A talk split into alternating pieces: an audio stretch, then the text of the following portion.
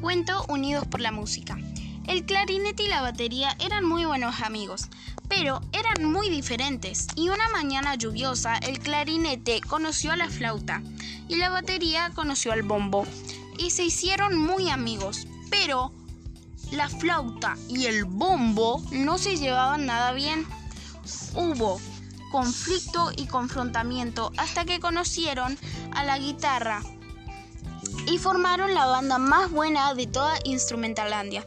Con cinco instrumentos más se volvieron muy famosos, pero lo más importante es que todos se querían y admiraban. Su banda se llamó Todos para uno y uno para todos. Fin.